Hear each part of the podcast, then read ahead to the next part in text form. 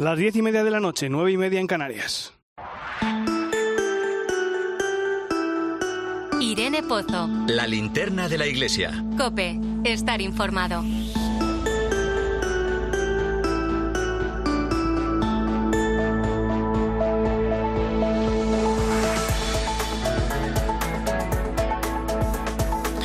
¿Qué tal? ¿Cómo estás? Uno de los retos que tenemos como sociedad es el de calibrar bien el papel que los mayores juegan en ella. Antes, llegar a la vejez era sinónimo de respeto. La sociedad apreciaba la experiencia y se valoraban las canas. Me vienen ahora a la memoria mis abuelos, lo que aprendí de ellos y todo lo que me transmitieron con su ejemplo en sus últimos años de vida. Ahora, sin embargo, vivimos en un mundo en el que la ancianidad está asociada con la enfermedad, con la invisibilidad, el abandono y la pérdida de capacidades. En definitiva, un mundo en el que los mayores son frecuentemente descartados. Por eso me ha llamado la atención el mensaje que ha publicado esta semana el Papa para la Jornada Mundial de los Abuelos y de los Mayores, que celebraremos en poco más de un mes, unos días antes de la Jornada Mundial de los Jóvenes, que en esta ocasión, como sabes, se va a celebrar en Lisboa y a la que se espera que acudan cerca de dos millones de jóvenes de todo el mundo. ¿Qué tiene que ver una cosa con la otra? Pues que, valiéndose de esta paradoja, el Papa Francisco nos invita a reflexionar sobre el vínculo entre los jóvenes y los ancianos. Ya sabes que una de las preocupaciones de su es la de las relaciones intergeneracionales, que no perdamos las raíces, como dice él. Mira, dice el Papa que para un joven ser amigo de una persona anciana le ayuda a no reducir su vida al presente y a recordar que no todo depende de sus capacidades. Pero es que para una persona anciana, la presencia de un joven le ofrece la esperanza de que todo lo que ha vivido no se perderá. Qué importante es ofrecer esperanza a las personas mayores. Y es una hermosa reflexión la que hace el Papa, porque ¿quién no se ha sorprendido alguna vez tras un encuentro con un anciano? Hay tanto, tanto que aprender de ellos. Por eso, tomemos nota de la invitación que nos ha hecho el Papa. Ha pedido a todos los jóvenes que vayan a la JMJ, que antes de peregrinar a Lisboa, en sus lugares de origen, vayan a encontrarse con sus abuelos o hagan una visita a una persona mayor que esté sola. Estos jóvenes, concluye el Papa, son la respuesta de Dios a las peticiones de las personas mayores. Son el fruto de lo que sembraron. Con ese llamamiento del Papa encendemos hoy la linterna de la Iglesia. Bienvenido, te saluda Nacho de Gamón en este viernes 16 de junio. La linterna de la Iglesia. Irene Pozo. Cope. Estar informado. Repasamos a esta hora las principales claves de la actualidad de la Iglesia. Lo vamos a hacer con la compañía de Manu Torralba. Este lunes conocíamos la noticia del nombramiento del nuevo arzobispo de Madrid, Monseñor José Cobocano, que hasta ahora era uno de los obispos auxiliares de la archidiócesis. Monseñor Cobo era obispo titular de Beatia y auxiliar de Madrid desde 2018 y ahora sucede al cardenal Carlos Osoro. Faustino Catalina, buenas noches. Buenas noches. Con siete años, José Cobocano llegó con su familia al madrileño barrio de Usera. Se licenció en Derecho en la Complutense e ingresó a continuación en el Seminario de Madrid para ordenarse sacerdote en 1994. Viceconciliario de las Hermandades del Trabajo, vicario de San Leopoldo y arcipreste de Nuestra Señora del Pilar, en 2015 fue nombrado vicario episcopal de la Vicaría II y obispo auxiliar en 2017. En su primera comparecencia lo recordaba así. Empecé trabajando en, Usera, en Proyecto Hombre, antes de ser cura, ¿no? Entonces, eso marca, marca, pero marca por la vida. Y, yo creo que Madrid ahora mismo va reclamando, igual que es misión, una postura que es muy de la Iglesia, que es estar al pie de la cruz. La mirada de los más pobres siempre me ha despertado y como cualquier cristiano, pues le marca profundamente su fe. José Cobo también dijo que las tres palabras que marcarán esta nueva etapa de la Iglesia madrileña serán participación, comunicación y misión desde el reto de reubicar a la Iglesia con nuevas formas y lenguajes en una sociedad en continuo cambio. No vamos a perder el parámetro de lo ya andado, pero sí una reubicación o también el aportar una visión de nuevos retos que van apareciendo en nuestra sociedad que cambia cambia vertiginosamente. ¿no? no se trata tanto de innovar como de encarnar el mensaje del Evangelio en la realidad que tenemos. ¿no? El próximo 8 de julio, José Cobo tomará posesión como titular de la Archidiócesis madrileña. Gracias, Faustino. Al día siguiente de hacerse oficial el nombramiento, el nuevo arzobispo de Madrid concedió una entrevista a Carlos Herrera en COPE. En la entrevista, Monseñor Cobo contó cómo recibió la noticia de su nombramiento por parte del nuncio y cuáles cree que son los desafíos a los que va a tener que enfrentarse ahora como arzobispo de Madrid. Uno se engaña diciendo no es posible, no es posible, y entonces se piensa que esto no va a suceder nunca. Hasta que un día tienes una llamada de un número desconocido, parece que te ha atropellado un tren, ¿no? Como obispo no dejaré de animar a todos aquellos que están a pie de tantas cruces que hay en nuestro Madrid. Hay mucha soledad, hay mucha gente que está con la lágrima todo el día, y yo creo que la Iglesia tiene capacidad. En pocos lugares tenemos tantos sitios de presencia. Estamos en un tiempo de desafío. No tenemos recetas. Merece la pena creer en Jesucristo y merece la pena anunciar el Evangelio. Entrevista, Cobo aseguró que desde que se ordenó sacerdote no ha hecho otra cosa que ser cura y que su forma de estar en la iglesia es servir las 24 horas del día. También le explicó a Carlos Herrera cómo entiende el papel del arzobispo y qué significa eso de tener un perfil social, como se ha dicho de él en los últimos días tras conocer la noticia de su nombramiento. El arzobispo es el que sirve, no es un superhombre, no, es un hombre que pueda indicar dónde está Dios en una sociedad que a veces no sabe dónde está y que genere comunidad. ¿El perfil social qué quiere decir? No lo sé, ¿Jesús tenía perfil social o no? ¿El Evangelio tiene perfil social o no? Lo que tenemos es el reto de anunciar la salvación que llega a todos los aspectos de la vida humana. Si eso es ser social, pues seremos sociales.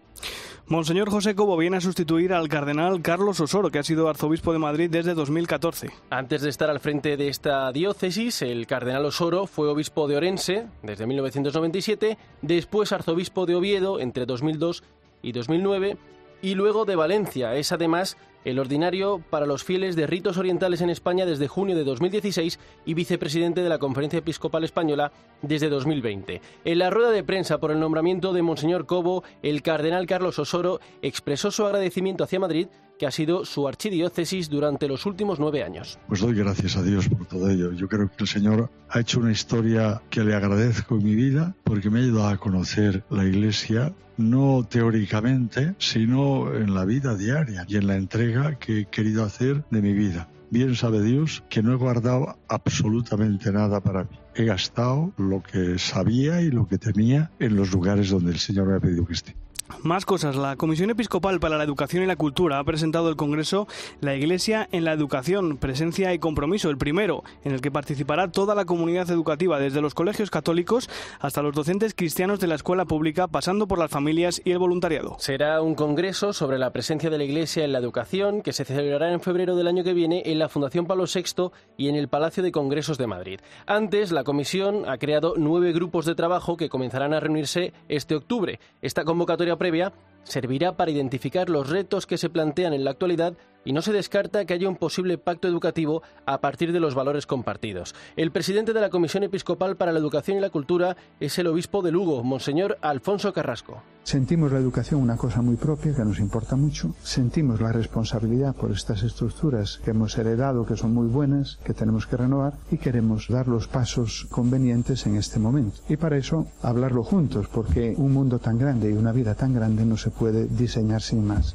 El arzobispo emérito de Madrid, el cardenal Antonio María Rouco Varela, ha presentado esta semana el libro ¿Qué es el cristianismo? El testamento espiritual de Benedicto XVI. En el que el desaparecido Papa reza y medita y donde precisa su pensamiento y su, y su magisterio de una manera bellísima, que así lo ha dicho eh, el cardenal Rouco, no solo desde el punto de vista literario, sino también pastoral. Rouco ha señalado que este libro puede ser una buena puerta de entrada para conocer mejor la obra teológica de Joseph Ratzinger. Las experiencias de sus primeros años de sacerdocio y de vida condicionaron mucho toda la obra teológica de Ratzinger, de Benito XVI. Y de algún modo en este libro, con una colección de manuales bien distribuidos, por, encuentra uno como una especie de esencia final. Desde luego, el que no le haya nunca nada de su obra, pues entera de cosas, ¿eh? y además de una forma muy actualizada.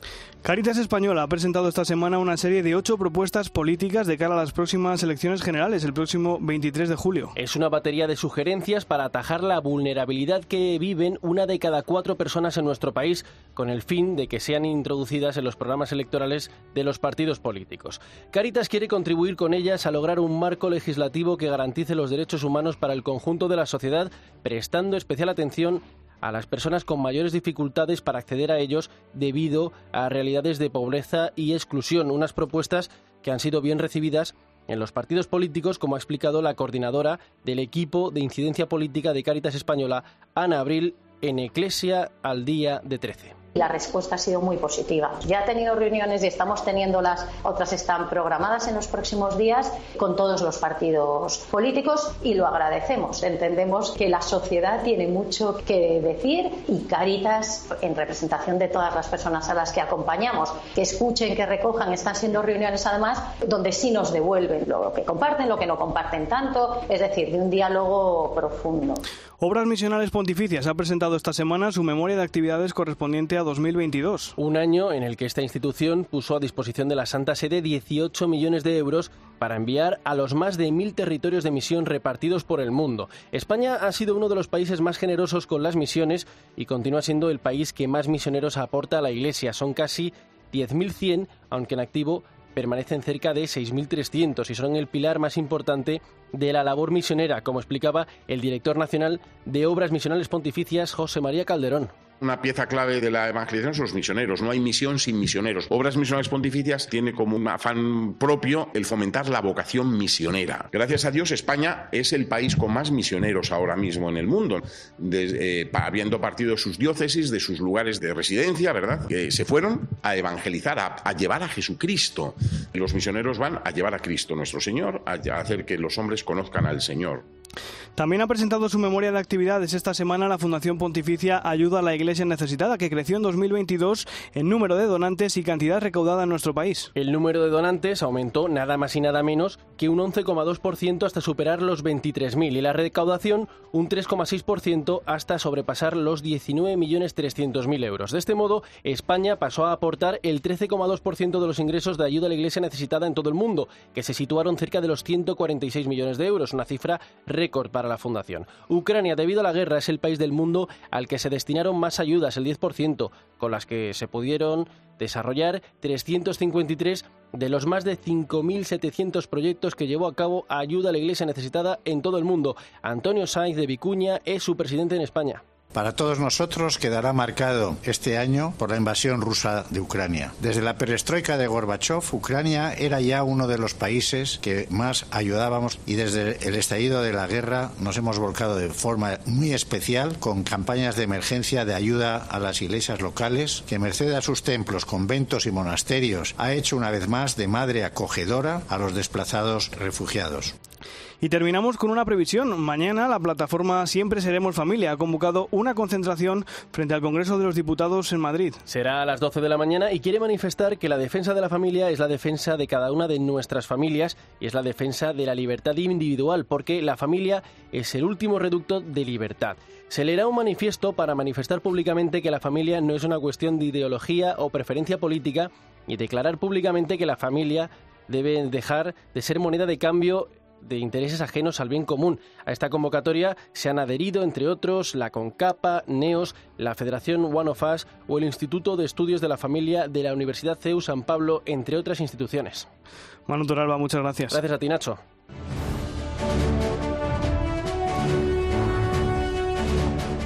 Arrancamos ahora el repaso a la actualidad de nuestras diócesis y comenzamos en Madrid porque ayer la Catedral de la Almudena cumplió 30 años desde su consagración. Se trata de la más joven de España y fue el Papa San Juan Pablo II quien en su cuarta visita a nuestro país presidió la misa de su consagración. Cope Madrid, Belén Ibáñez, buenas noches. Buenas noches, Nacho. Fue un 15 de junio de 1993 cuando el Papa San Juan Pablo II consagró la Basílica de la Almudena convirtiéndose así en la única catedral de España consagrada por un Papa. Fue una ceremonia multitudinaria la que acudieron los reyes de España y numerosos madrileños que se agolpaban en los alrededores de la catedral. Este era uno de los momentos de la consagración. Virgen de la Almudena, Madre y Señora nuestra, vengo hasta tu imagen santa para venerarte con filial devoción. En tu honor se ha construido esta catedral para que sea digna morada tuya, luminoso lugar de encuentro con todos tus hijos. Una catedral cuyo proyecto comenzó a gestarse en 1968 y que comenzó a construirse 15 años después. Fueron 110 años hasta que finalizaron las obras y fue consagrada por el Papa.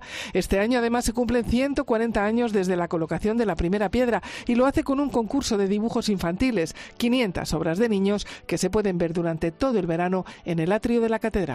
Nos vamos a Valladolid. Allí esta tarde ha comenzado el año jubilar del Corazón de Jesús que ha concedido el Papa Francisco con motivo del centenario de la entronización en la torre de la catedral. Más detalles, Cope Valladolid. Javier Luna, buenas noches. Buenas noches, Nacho. Los dos templos jubilares han abierto ya sus puertas. Recibirán la indulgencia plenaria los fieles que peregrinen a la catedral o a la basílica de la Gran Promesa. Para ello será necesario participar de la Eucaristía previa confesión y rezar por el Papa Francisco. En este año jubilar, Valladolid quiere ser ciudad del corazón de Cristo en palabras de su arzobispo, Monseñor Luis Argüello. El poder experimentar su perdón y su indulgencia, curando las secuelas que siempre deja el egoísmo, el pecado en nuestra vida, en las relaciones, en los ambientes, en las instituciones durante el año jubilar del Corazón de Jesús, la Archidiócesis de Valladolid reforzará su acción social. En otoño celebrará una exposición y el próximo sábado desde la Torre del Aseo Vallisoletana, donde hace 100 años se entronizó al Sagrado Corazón de Jesús, el arzobispo bendecirá a los fieles con el Santísimo Sacramento.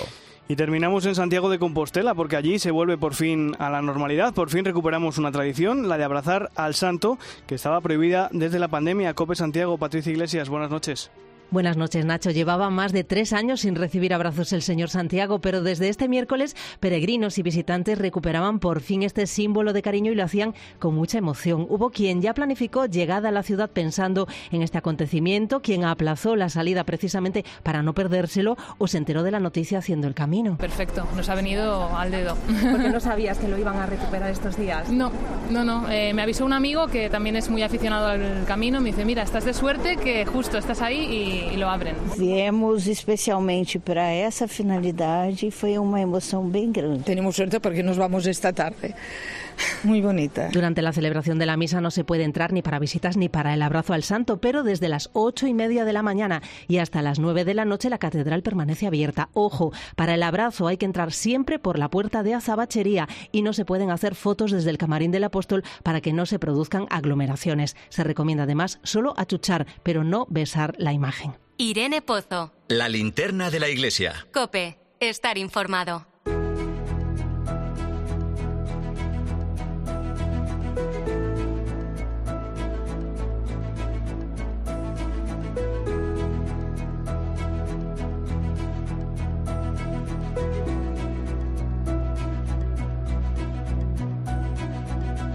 Hace unos días la Conferencia Española de Institutos Seculares, la CEDIS, ha elegido a su nueva presidenta. Se llama María del Carmen Fernández y es la directora general de la Alianza en Jesús por María. Va a suceder como presidenta de la CEDIS a María José Castejón, que realizaba este servicio desde 2019.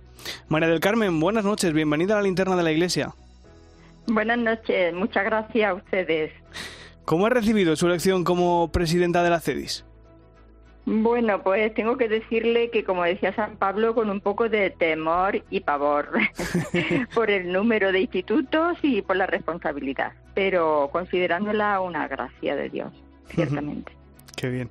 Los institutos seculares son una realidad en la Iglesia desde, desde el siglo pasado y quizá para muchos algo desconocida, porque ustedes son laicos, como también lo es, por ejemplo, una madre de familia, pero a la vez son consagrados como lo es una religiosa. ¿Cómo lo explicaría usted esta, esta doble esta dualidad? Sí, pues bueno, le diría que un instituto secular es un instituto de vida consagrada en la Iglesia Católica. Vivimos, como usted ha dicho, efectivamente, plenamente la consagración es decir, seguimos a Jesucristo en la, con la profesión y vivencia de los consejos evangélicos de castidad, pobreza y obediencia. Y, a la vez vivimos plenamente la secularidad. Entonces, eso significa que permanecemos dentro del mundo manteniendo nuestra condición de laicos en las situaciones ordinarias totalmente de la vida, con una actitud de compromiso apostólico en atención a valores de la, de la realidad terrena y para imbuirla del espíritu evangélico. Eh, le diría que mantenemos una espiritualidad de síntesis, una constante tensión entre lo que es consagración y lo que es secularidad. Es inevitable fijarse en la coincidencia entre el carisma de los institutos seculares y, bueno, la que ha sido una de las líneas más importantes y más claras del Concilio Vaticano II, la presencia de la Iglesia en el mundo, ¿no?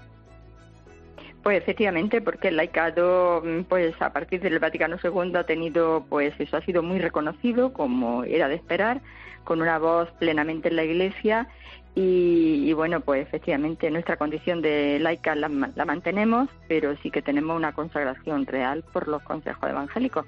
Nos alegramos de todo lo que el laicado en este momento pues está viviendo y se está implicando, porque bueno, pues era de esperar también, ¿sabes? Eso.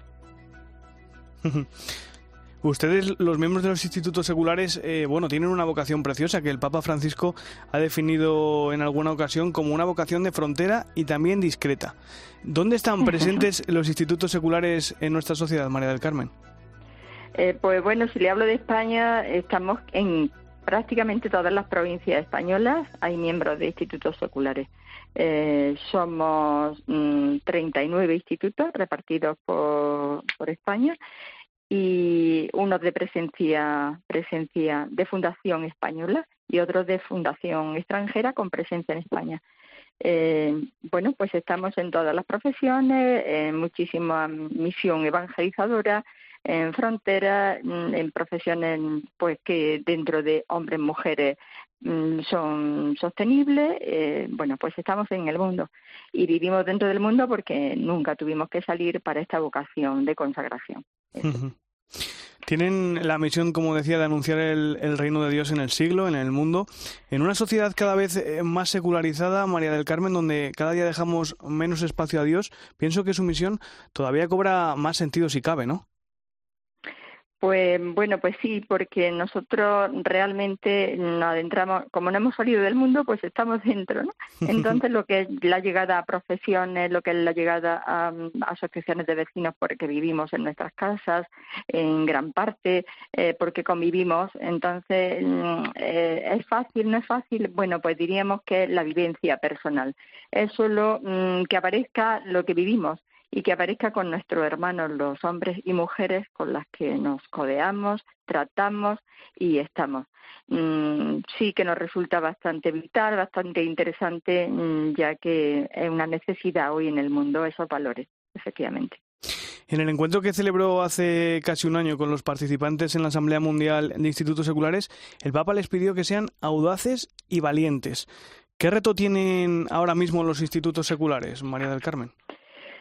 Bueno, pues nosotros quisiéramos como reto mm, vivir plenamente en el corazón de Dios y en el corazón del mundo. Eso es un reto que quisiéramos llevarlo a cabo porque así, como dice el Papa y la Iglesia, lo espera y también hombres y mujeres de nuestro entorno. Bueno, pues el reto es seguir también al lado de nuestros hermanos, nuestros contemporáneos, aliviando en lo posible las pobrezas existenciales de las cuales los estudios seculares están inmersos, porque estamos en todos los ambientes donde hay sufrimiento, heridas y ahí nos mantenemos. Entonces nuestro gran reto es ese, estar plenamente en el corazón del mundo, desde el corazón de Dios y en el corazón de Dios. Y cada carisma, cada instituto desde su carisma y desde su misión evangelizadora. De esos 39 que le he dicho, pues cada uno tiene su carisma específico, su forma de, plasmar esa secularidad consagrada en el mundo y desde ahí queremos, queremos vivir y es el gran reto de los institutos seculares que creemos que es una vocación pues muy de hoy, efectivamente. ¿Cómo están, cómo están viviendo el sínodo? ¿Cómo ha sido la, la participación de la CEDIS en este proceso sinodal al que nos ha convocado el Papa Francisco? Sí, pues ha sido de distintas, vamos, de varias formas. Ah, la Conferencia Española ha hecho una, una aportación como Conferencia Española de Estudios Seculares eh, al sínodo mm, con la participación de los institutos. Eh, nos convocó para, eh, para, esta, para este hacer y dimos nuestra iniciativa y se mandaron. Y luego cada miembro de instituto también ha trabajado a nivel parroquia, a nivel diócesis, eh, con una aportación a nivel más instituto o individual como personas, puesto que en las parroquias estamos muy insertas. Entonces ha sido pues una, una doble situación como conferencia y a niveles individuales hemos aportado nuestra nuestra bueno pues lo que se pedía no lo que veíamos y lo que creemos que la iglesia hoy el señor sigue pidiendo. Cuántos más o menos cuántos miembros eh, ahora mismo hay de institutos seculares en, en nuestro país pues mm, en España mm, unos mm, alrededor de 1.500, alrededor de 1.500, sí, esparcidos, como les digo, por, por los distintos sitios de, España.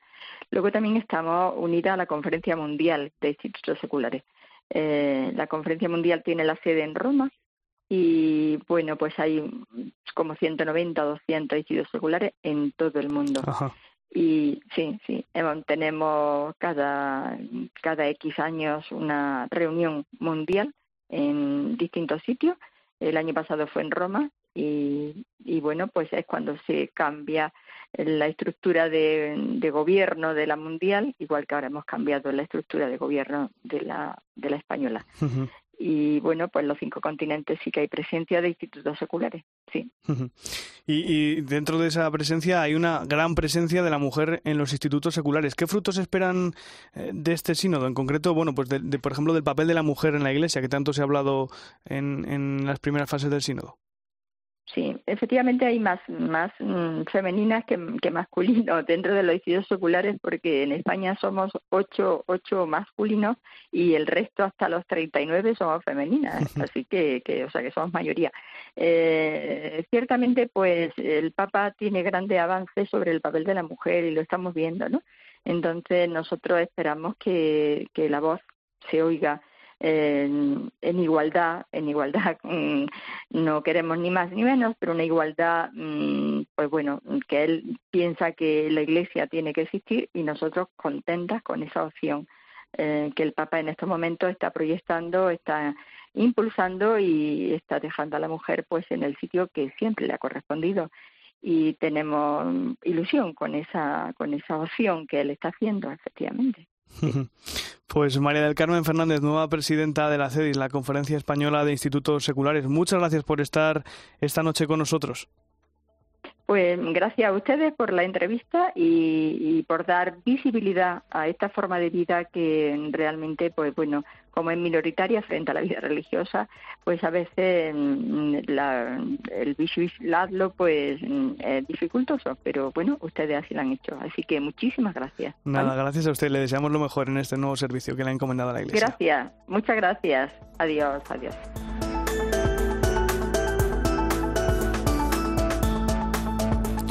Enseguida llegamos a las 11 de la noche, las 10 en Canarias. A esa hora conectaremos con Eva Fernández, nuestra corresponsal en el Vaticano, para que nos cuente la última hora de todo lo que ha sucedido en la Santa Sede y alrededor del Papa, que, como te venimos contando, ha recibido hoy el alta hospitalaria.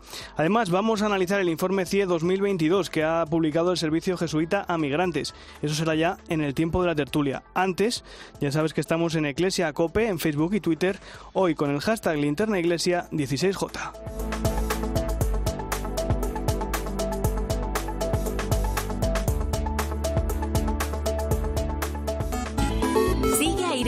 En Twitter en arroba eclesiacope, en nuestro muro de Facebook, eclesiacope y en cope.es.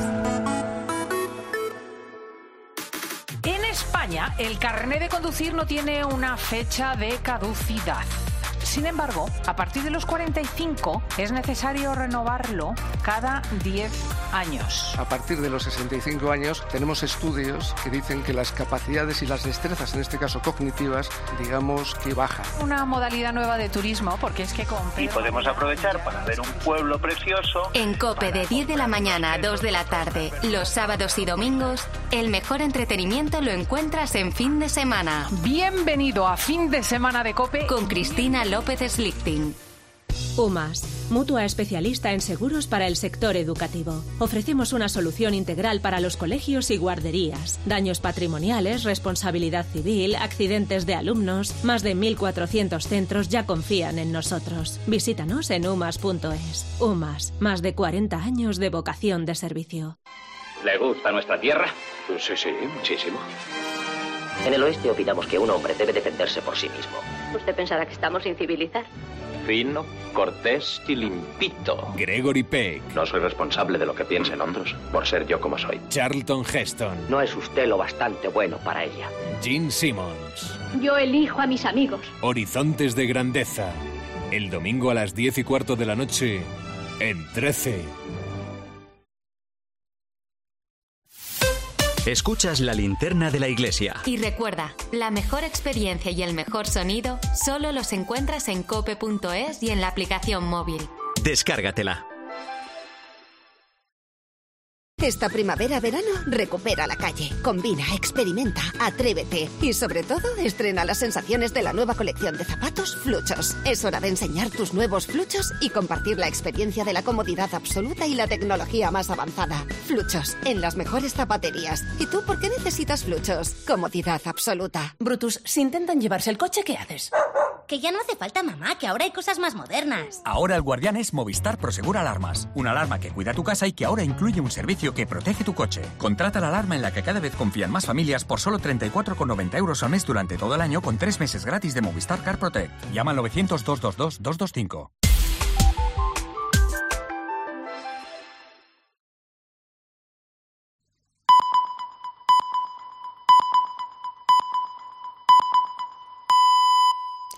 Son las 11 de la noche, las 10 en Canarias.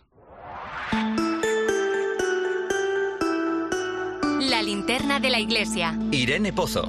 Cope, estar informado.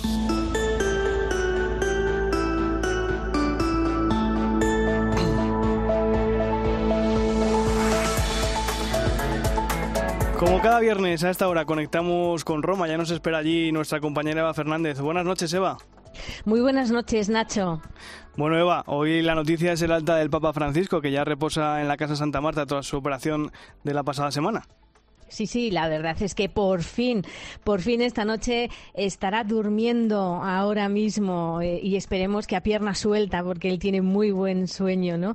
Eh, en su casa tras haber abandonado el Gemelli y, y, no sin antes haberse acercado a la Basílica de Santa María la Mayor para agradecer a la Virgen su recuperación y de paso detenerse unos minutos a visitar a unas religiosas con quienes eh, tendría que haberse reunido mañana en el Vaticano.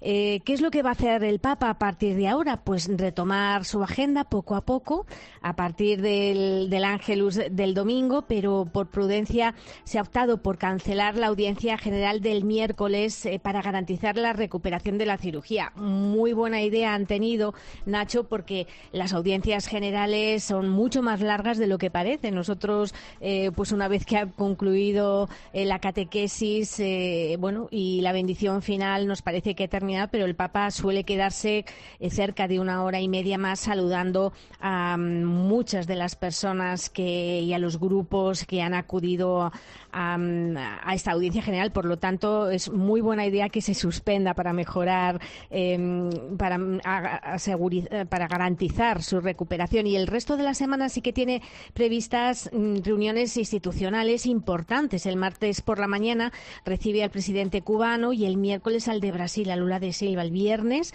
hablará a cientos de artistas de todo el mundo que se van a reunir en la capilla Sistina. O sea que esperemos que el, el Papa poco a poco vaya recuperando esa agenda sin excesos porque no olvidemos que le esperan citas con gran desgaste como es el viaje a Lisboa y a Mongolia en el mes de agosto. Claro. Oye, vaya que no lo cuentas tú, te lo voy a preguntar. Vaya momento la salida del hospital, ¿no? que el Papa se ha parado contigo y hasta te ha presentado al médico. Sí, sí, ha sido, ha sido la verdad un momento, un momento entrañable y único de, del Papa Francisco, muy, muy, una, de, una, de una gran ternura, porque sí, efectivamente, en medio de, de, los periodistas y de los escoltas que estaban un poco preocupados eh, porque, porque se formó un follón increíble en cuanto salió el, Papa por la puerta del Gemelli, bueno, pues, pues efectivamente, lo que había que hacerse fuerte y, llama, y, y de Santo Padre, Santo Padre, entonces pues el, padre, el, el, el, Papa hizo apartar a la gente y, y bueno, pues eh, se acercó, le pregunté cómo, cómo había ido la anestesia, él respondió sonriendo que había ido bien y después lo que me agradeció es una, una, una carta le, que le había hecho llegar en la que felicitaba al, al cirujano que lo operó por, por, por, lo bien que lo estaba explicando ¿no? a todos los periodistas y el Papa fue en ese instante cuando, cuando hizo llamar al doctor Alfieri, que se encontraba detrás, para presentármelo y fue ese momento divertido. Mire, esta es la periodista que ha escrito sobre usted, la periodista que le decía, y el, y el, el doctor, ah, encantada de saludarla. Y yo y lo mismo digo, tal. Un momento ahí delante, y el, el, el, el cirujano rápidamente ha, ha, ha, respondido a quien hay que darle las gracias es al Papa Francisco, ¿no? Que por cierto, pues eh, también antes de subirse al, eh, al, coche que le trajo de regreso al Vaticano, también mostró su dolor por el terrible naufragio que ha ocurrido en las costas de Grecia. Jolín, Eva, vaya anécdota. Sí, bueno, la verdad.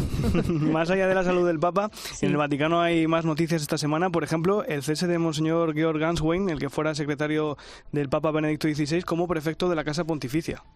Sí, sí, fue un, comunicado del Vaticano muy escueto, el que señalaba que el próximo 1 de julio Georg Genswein regresará a Alemania a Friburgo, en la diócesis de procedencia, tras haber concluido su encargo de prefecto en la Casa Pontificia con fecha del 28 de febrero de 2023. ¿no? Con este escueto comunicado, la Santa Sede hacía público el, nuevo destino del que efectivamente fue secretario de Benedicto XVI, aunque también son importantes las palabras que se añaden en el comunicado, de momento, ¿no? De momento, lo que podría indicar que en el futuro se le asignarían otros cometidos, ¿no? Em, la realidad es que Mm, a día de hoy, hasta, hasta el momento, todos los secretarios privados de los papas regresaron a sus diócesis cuando falleció el pontífice para el que trabajaban. Fue el caso de, de Pasquale Macchi, era el secretario de Pablo VI, que regresó a Milán, y, el caso mm, del muy conocido para muchos de nuestros oyentes de don Stanislao, Stanislao Chivitz, el secretario de Juan Pablo II, que se marchó a Cracovia. ¿no? Por lo tanto, desde el 1 de julio, Georg Genswein pasará a depender del arzobispo de, Friburgo, que bueno, pues estamos pendientes, él estará pendiente del encargo, a lo mejor pues le encargan una parroquia o a lo mejor un, santuario. Por lo tanto, efectivamente, mm, en muy poco tiempo, en muy pocos días, Georg Ganswein eh, dejará el Vaticano aunque nunca se sabe cuál podrá ser su futuro cometido. Estaremos pendientes, Eva. Y el Papa también nos ha dejado un nuevo llamamiento a la paz. En este caso ha sido por boca del, secretario para las Relaciones con los Estados, de la Secretaría de Estado, Monseñor Paul Gallagher, y nada menos que ante el Consejo de Seguridad de la ONU en Nueva York, donde está presente, por ejemplo, Rusia. Sí, la verdad es que justo eh, por escuchar quienes escuchaban el, discurso eh, era muy importante. El, Francisco lo tendría que haber leído, ¿no? Mm, y, la verdad es que mm, es un discurso que no tiene desperdicio, ¿no? El Papa recordaba una idea em, muy frecuente, lo hemos escuchado más veces, ¿no? Que estamos viviendo una tercera guerra mundial a pedazos, ¿no? Y, mm, cuanto más pasa el tiempo parece extenderse más, ¿no? Por lo que recordaba el Consejo de Seguridad que, ellos tienen como visión eh, velar por la seguridad y la paz en el mundo, pero a veces, eh, bueno, pues aparece ante los ojos de los pueblos este propio Consejo de Seguridad como impotente y paralizado, ¿no? Pero, les decía que, que, su trabajo eh, se aprecia en la Santa Sede porque es esencial para promover la paz y precisamente por eso el Papa en el discurso los anima a afrontar los problemas dejando de lado ideologías y ¿no? Los, cualquier tipo de interés partidista. Claramente era una advertencia a quienes le estaban escuchando en ese momento, ¿no? Cultivando únicamente un solo propósito, trabajar por el bien de toda la humanidad. Em, la verdad es que ha sido un, discurso contundente, Nacho, pero siempre con una puerta abierta a la esperanza. Pues ojalá que esa, esa esperanza que pedía el Papa se consiga pronto. Gracias, Eva. Muy buenas noches. Muy buenas noches, un abrazo a todos. Un abrazo. La linterna de la iglesia. Irene Pozo. Cope, estar informado. Esta semana el Servicio Jesuita Migrantes ha presentado el informe CIE 2022, el documento que presenta anualmente sobre los centros de internamiento de extranjeros. Este año lo hace con el título Diferencias que generan desigualdad, en referencia a las lagunas que hay en los reglamentos de este tipo de centros y que provocan que no se proteja del mismo modo los derechos de todos los internos. Uno de los autores del informe, Josep Boades, ha explicado esta semana en Mediodía Cope cuál es el perfil de estas casi 2.300 personas digamos que un 51% eran personas que llevaban tiempo en España, meses, algunos años, a veces muchos, muchos años, y que tenían órdenes de expulsión, muchas veces ligadas a algún antecedente policial o penal, pero bueno, con mucho arraigo. Algo más de un 48% personas recién entradas en el territorio, que habían sido detenidas en el momento de la entrada ilegal o eh, que tenían una prohibición de entrada en España o en otro país del espacio Schengen. Uno de los datos más sorprendentes del informe es que 42 de las 2.300 personas internas tenían una nacionalidad de dentro de la Unión Europea, una nacionalidad comunitaria. Esta rara situación se da cuando el juez decide la expulsión del país como pena sustitutiva de la entrada en prisión del condenado. Es solo una de las estadísticas que aparecen en este informe anual del Servicio Jesuita Migrantes, en el que se denuncia que en 2022 solamente se practicaron 45 pruebas de determinación de la edad y que estas concluyeron que 11 de esas personas a las que se le practicaron diagnosticaron eran menores. En eh, Las Palmas, que el 95% de los internos eran por causa de devolución, recién llegados, y que es más fácil que los adolescentes mayores o menores estén en esa situación, que no se practicó ninguna prueba de determinación de la edad y no se encontró a ningún menor. Las personas que están en los CIE pasan una media de 30 días internos. Sin embargo, una de las realidades que recoge este informe es que su salud mental se ve deteriorada. El Servicio Jesuita Migrantes denuncia que tras una serie de entrevistas se determinó que 7 de cada 10 personas entrevistadas tenían síntomas de ansiedad o depresión. La conclusión la extrae de un estudio que ha elaborado la Universidad de Sevilla para este informe CIE. Hemos ido prestando cada vez más atención a los problemas de la salud y la inadecuación de los servicios médicos sanitarios en el CIE, pero también de vez en cuando nos encontrábamos con algunas personas que sin ser nosotros profesionales notábamos que había algún problema de salud mental y los médicos reconocían que salvo que padeciesen alguna crisis especialmente violenta, pues no estaban legitimados para llevarlos a una asistencia digamos psiquiátrica especializada.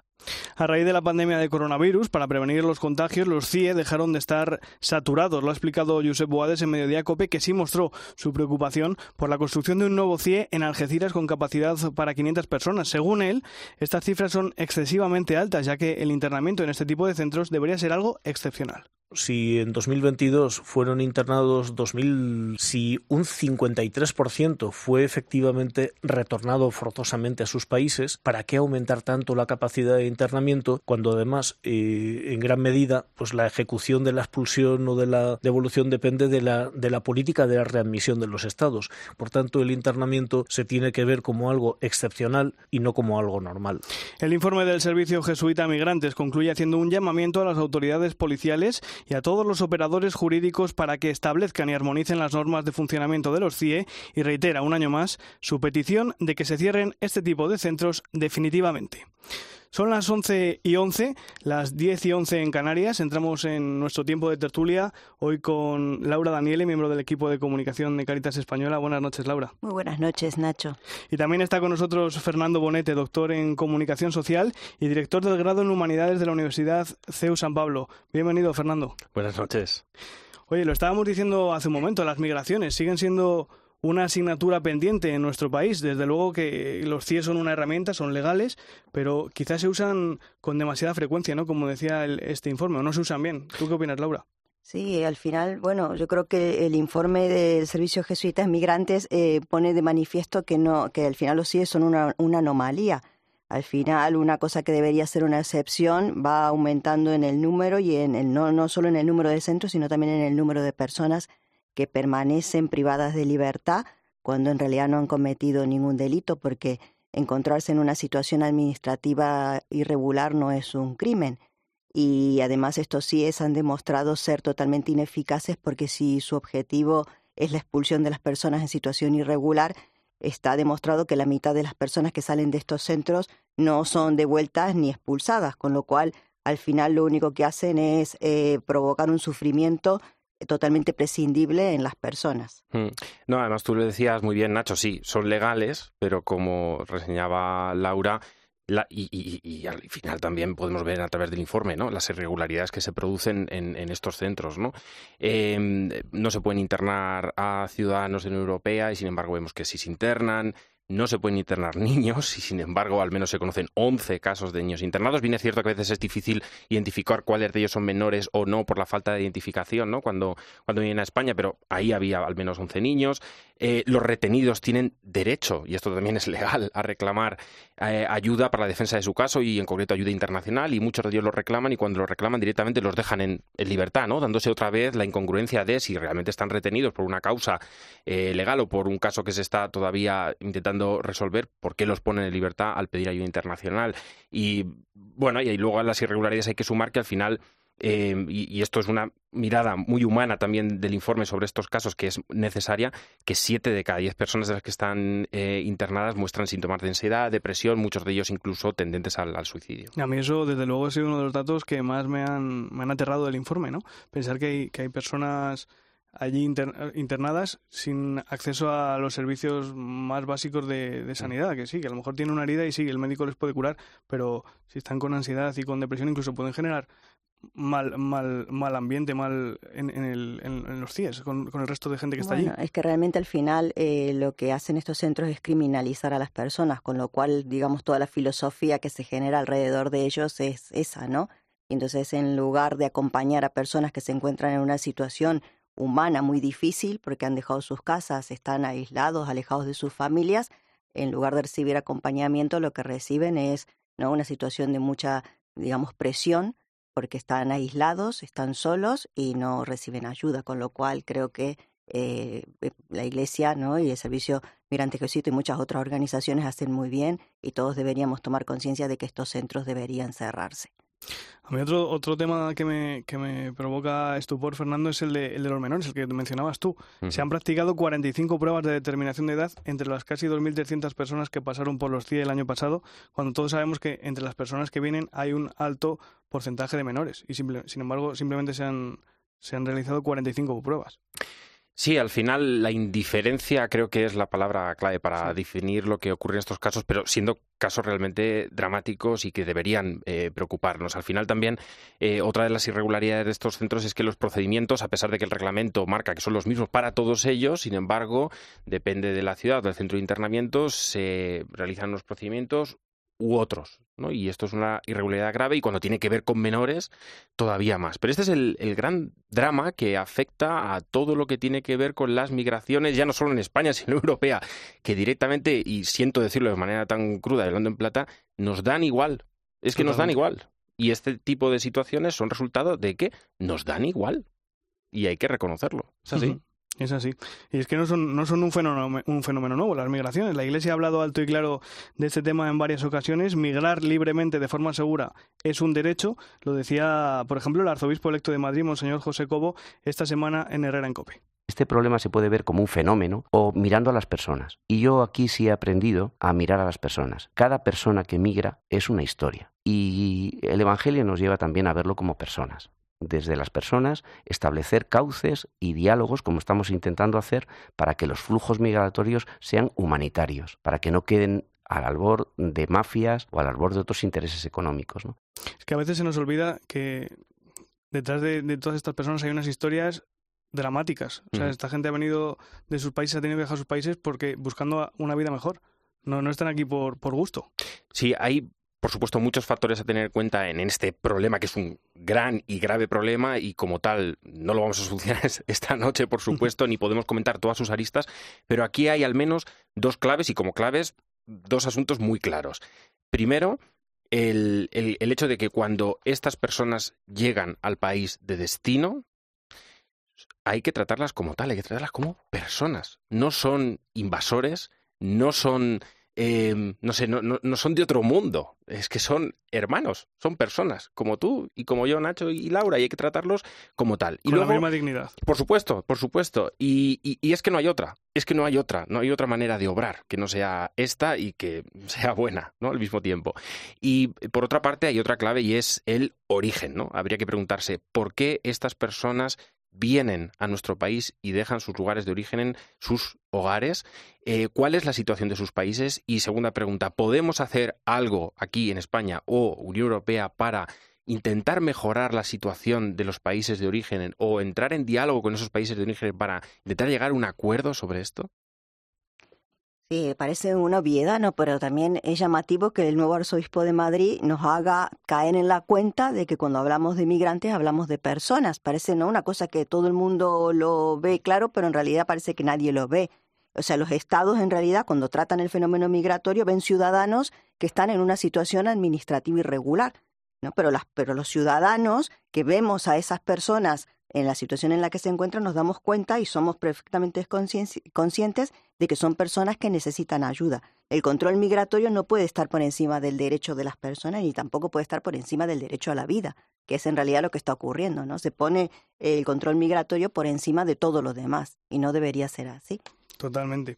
Bueno, y luego hay otro tema, el tema de las mafias que traen a estas personas aquí, les les explotan. Sí, sí, las traen, las totalmente engañadas porque, bueno, en este último eh, caso, el de Grecia, que, por cierto, eh, no sé si el más, pero uno de los más dramáticos que conocemos de estos últimos años en los que se han sucedido desastres migratorios realmente terribles, pero es que este último, estamos hablando de 700 personas cerca, porque seguramente desgraciadamente llegue la cifra a este ese nivel, ¿no? Estamos hablando de que muy pronto seguramente conozcamos que hay un centenar de fallecidos en este desastre.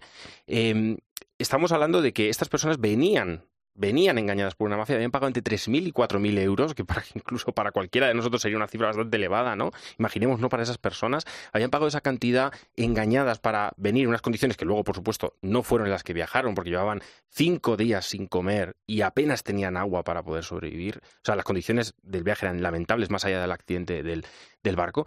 Y todo esto es auspiciado por las mafias, ¿no? Por eso también me refería antes a que hay que estudiar el origen de todo esto y hay grupos interesados en que eh, estas personas se hagan a la mar muchas veces en, situaciones imposibles. Sí, hoy, bueno, el Papa, ¿no? al salir del de, hospital le preguntaban por este tema y precisamente hablaba, ¿no? Decía, hablaba del dolor que le provocaba esta situación. Y él lo ha dicho muchas veces por activa y por pasiva, y la Iglesia en España también lo ha hecho, los obispos también lo ha hecho, que al final lo primero es salvar vidas. Eso es lo primero, ¿no? Salvar la vida de las personas eh, en donde estén. Hoy la directora de Caritas Grecia nos escribió un correo y nos decía que bueno que esto ha sido una tragedia que se ha producido delante de nuestros ojos. Decía es el resultado de seguir construyendo muros, de cerrar fronteras y de ignorar la realidad de muchas personas que sufren en el mundo. Y es y es real, ¿no?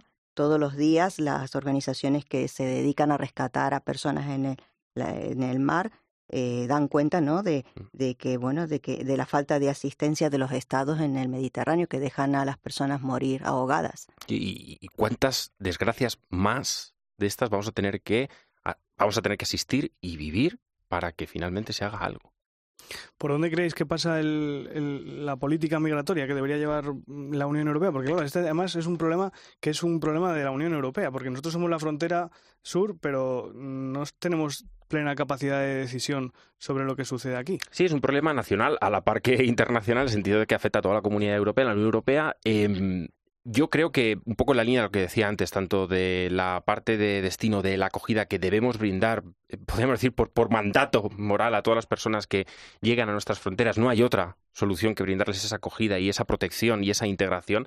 Eh, yo creo que, por la parte más política pasa por el diálogo entre los estados pertenecientes a la Unión Europea. Primero entre ellos para que se pongan de acuerdo, pero segundo también con, esos estados de los que procede las migraciones. Sabemos que ahora hay una iniciativa liderada por Giorgia Meloni eh, a la que se ha sumado, extrañamente, pero porque no se llama muy bien, pero se ha sumado eh, von der Leyen para entrar en diálogo con el gobierno de Túnez, uno de los países de origen de una mayoría de estos eh, inmigrantes, de estas personas, para ver si se puede llegar a un entendimiento de por qué se está produciendo esto, qué se puede hacer para ayudar desde la Unión Europea a, controlar esto de alguna manera, ¿no? para salvar vidas.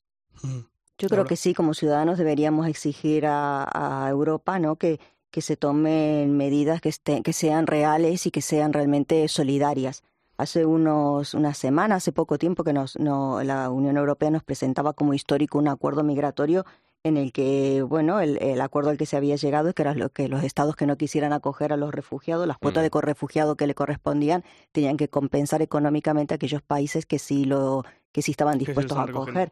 Entonces a mí eso me pareció una noticia terrible, donde al final un sistema de compensación similar al que ya se utiliza con las emisiones de gases de efecto invernadero pretende eh, poner orden, ¿no? A una a, una a una cuestión que lo único que hace es generar más desigualdad ¿no? entre unos países que acogen y otros que compensan a, los que acogen porque ellos no quieren acoger y que lo compensan de una manera económica, o sea, monetizar una solución o mercantilizar un problema tan gordo me parece mm, muy mal, ¿no? Y que podemos deberíamos esperar una solución más de fondo a este problema que es muy serio.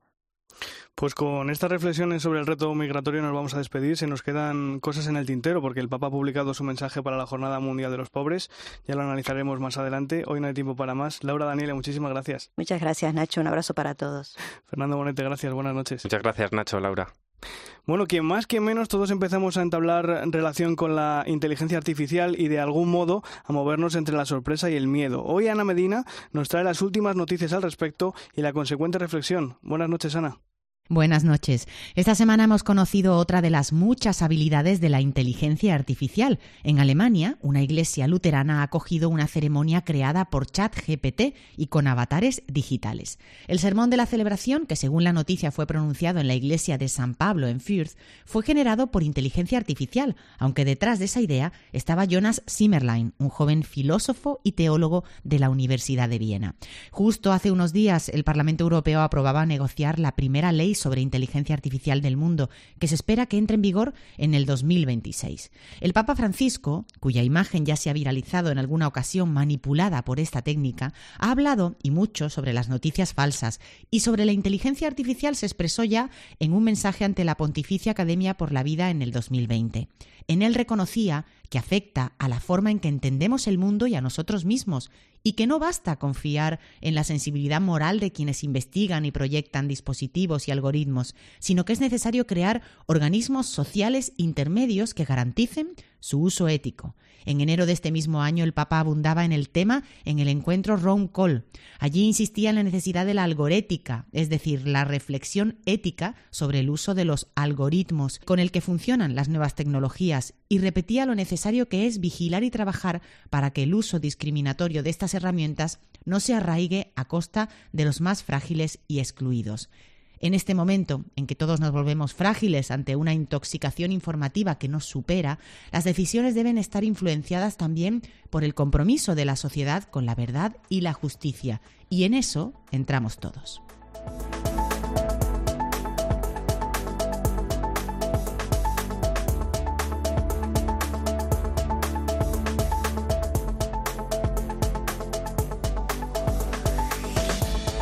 Pues aquí apagamos hoy la linterna de la iglesia. Gracias por acompañarme esta noche. Te dejo ahora con el partidazo de Cope y con Joseba Larrañaga.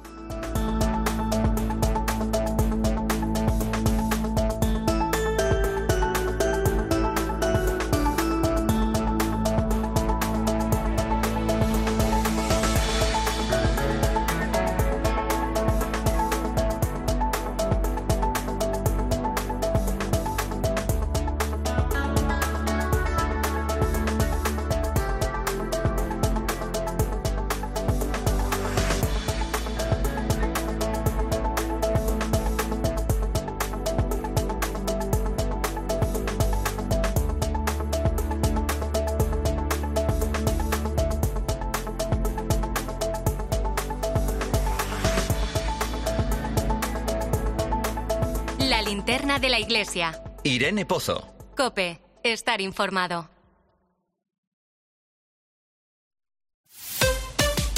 Escuchas Cope. Y recuerda, la mejor experiencia y el mejor sonido solo los encuentras en cope.es y en la aplicación móvil. Descárgatela.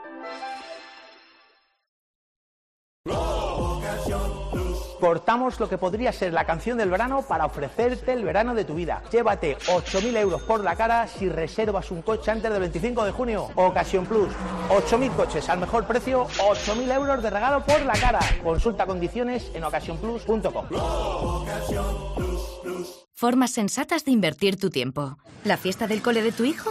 Sí, pero en una lista de espera para una cita del pediatra, no. Con Vivaz, el seguro de salud de Grupo Línea Directa Aseguradora, tienes acceso directo a más de 50.000 médicos especialistas, consultas presenciales ilimitadas y más de 1.000 centros y hospitales. Desde solo 17,50 euros al mes sin copago. Porque si en salud no hay tiempo que perder, perderlo en una lista de espera no tiene sentido. Ven directo a vivaz.com o llama al 917-400-400. Consulta condiciones. ¿Tú sabes quién debe hacerse cargo de las averías en tu casa de alquiler?